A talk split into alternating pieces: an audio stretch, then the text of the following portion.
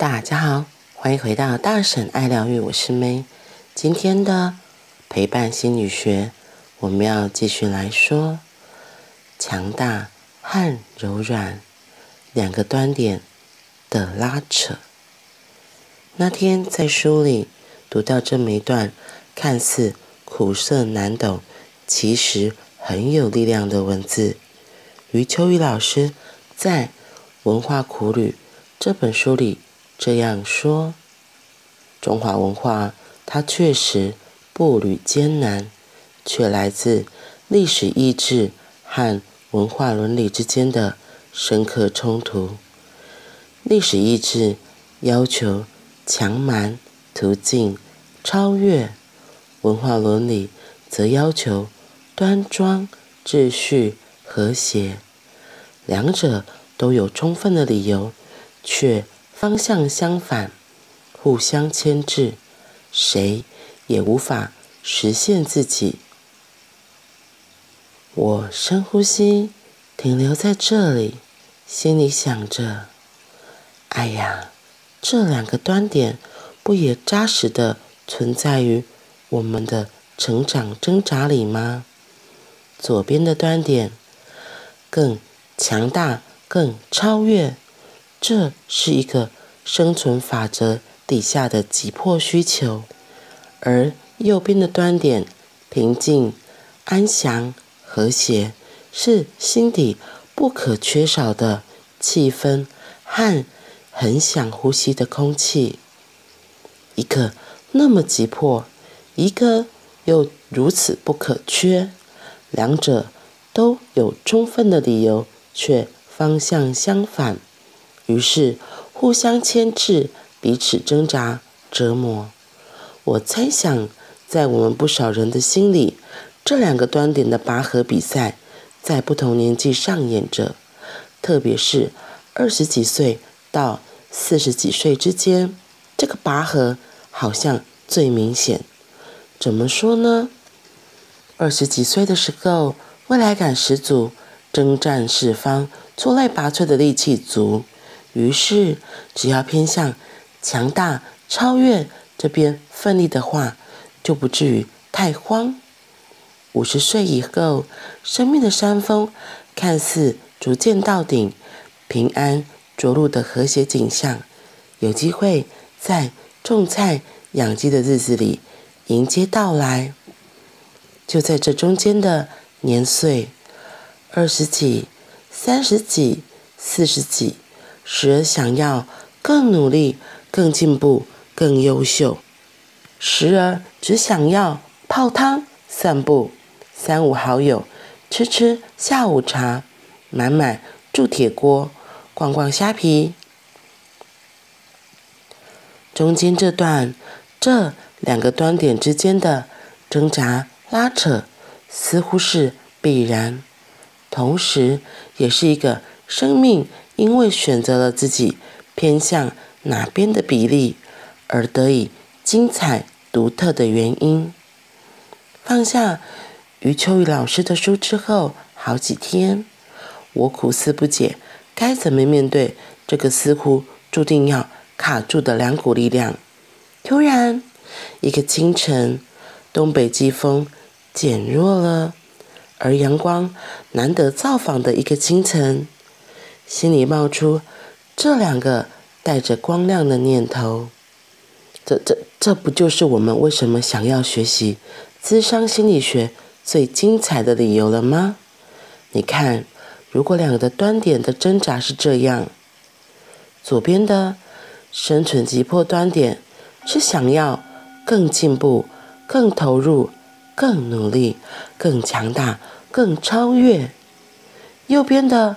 生命品质端点是盼望平静、安静、宽广的内在和顺畅的能量。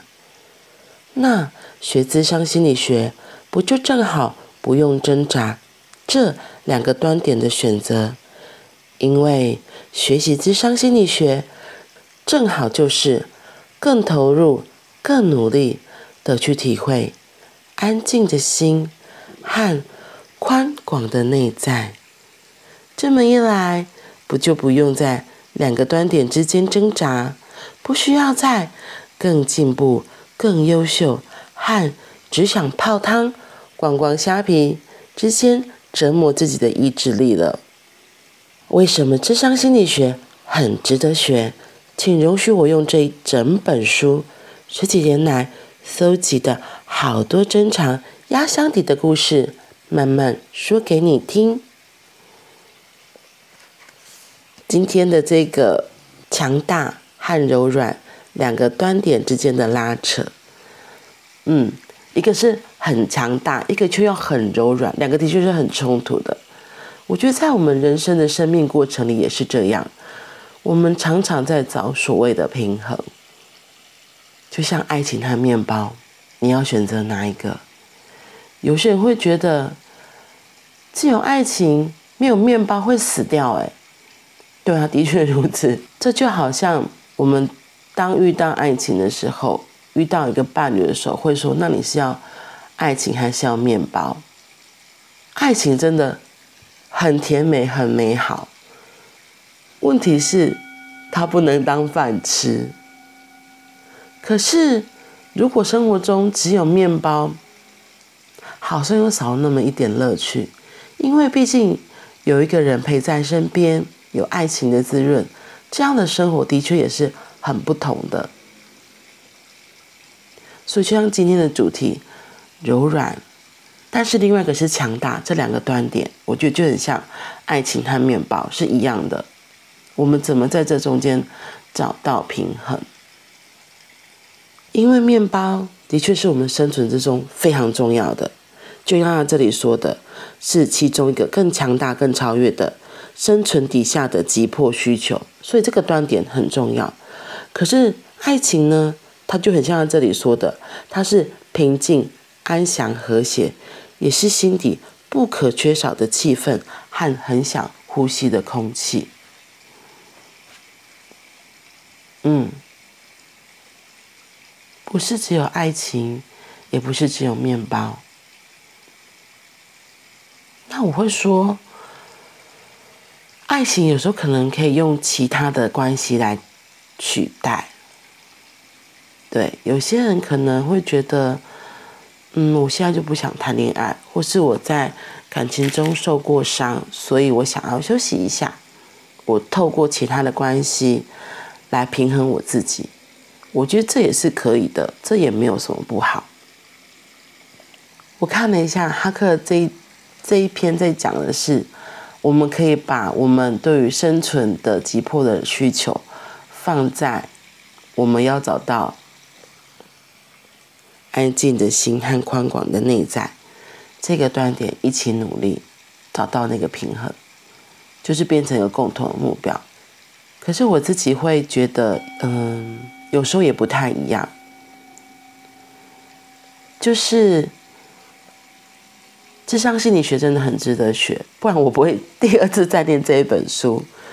然后只是在这过程里，我觉得大家都要先找到我刚刚讲那个爱情和面包的平衡点一样。就像我们很想要往自己内在探索，这是一定是可以做到的。然后，可是你会想说，哎，可是我还是有现实的压力。有时候我为了现实的工作就忙得要死，根本就没有办法安静的好好休息。我就想到最近这几天，嗯，因为我我就开始想说，哎，我又可以怎么样？就是就是类似服务他人这样子。所以我就想到结合我的灵气和人类图，所以我开始又在。推广这个东西，那陆续有几个朋友找我做，那因为这也是我第一次结合人类图和灵气，因为我早期学的灵气，我一开始学的臼井灵气，它就是很单纯的从人的脉轮开始出发，然后到整个人的整个身体、整个四肢这样子，对，就全人的。那我想说，嗯，其实人类图，我那时候会想做这个，是因为。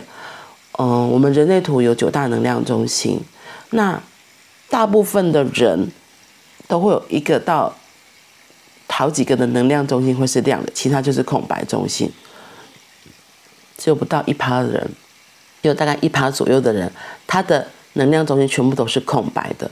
那空白的和有定义的能量中心有什么不同？有定义的能量中心，它就是就是一个发电厂，它会自己提供自己稳定的能量。它会意思就是说，你会有自己的想法，你会有自己的观点，那你自己就会觉得这个东西就是这样，所以你会很持续的知道哦，这我在要做，我要怎么做这件事情，我可以这样做。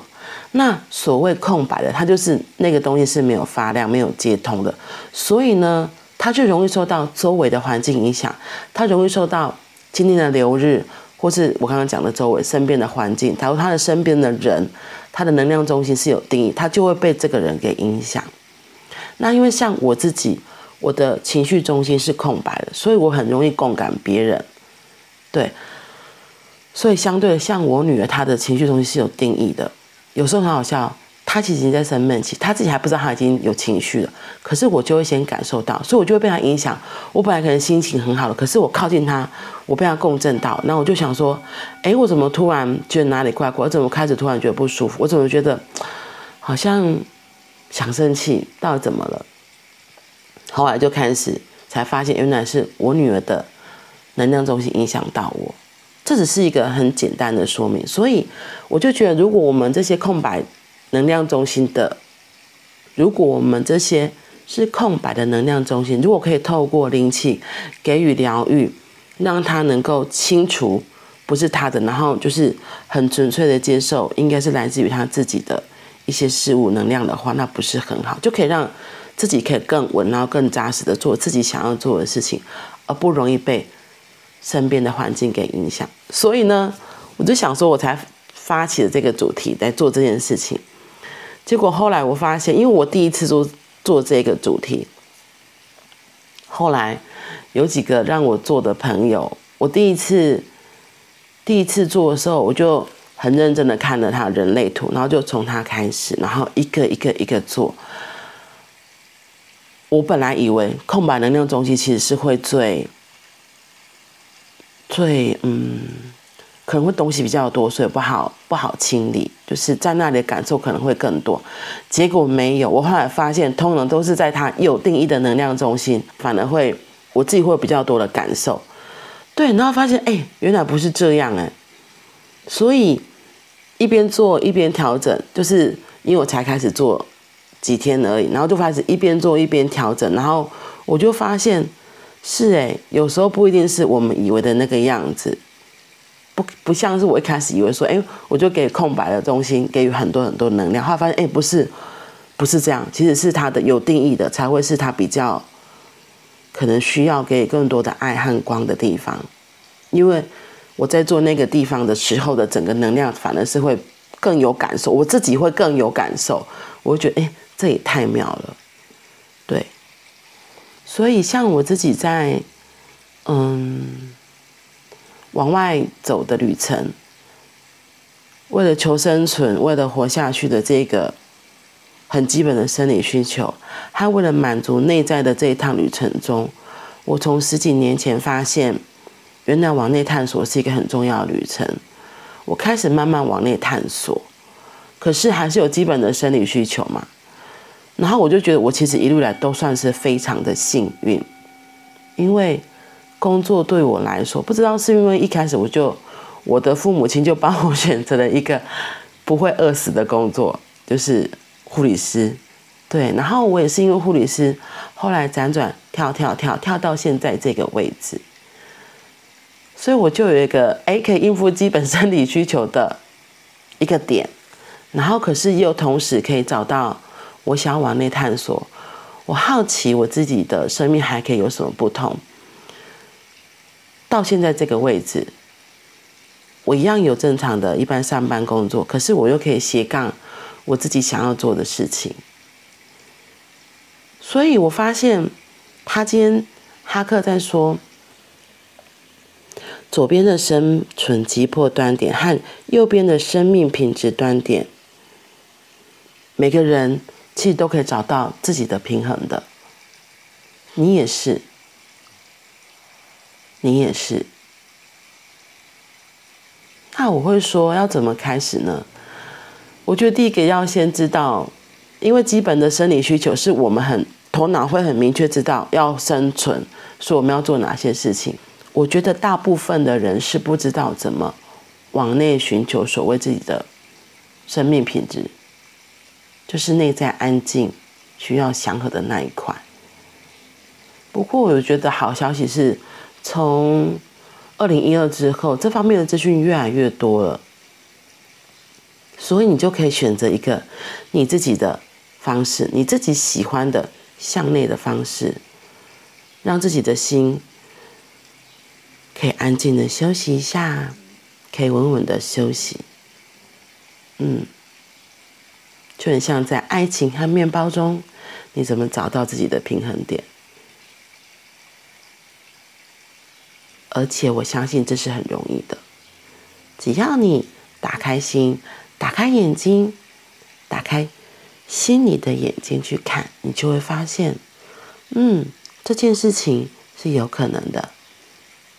祝福你能够找到那个平衡点，让你生命的两个端点维持在一个你自己喜欢的品质上。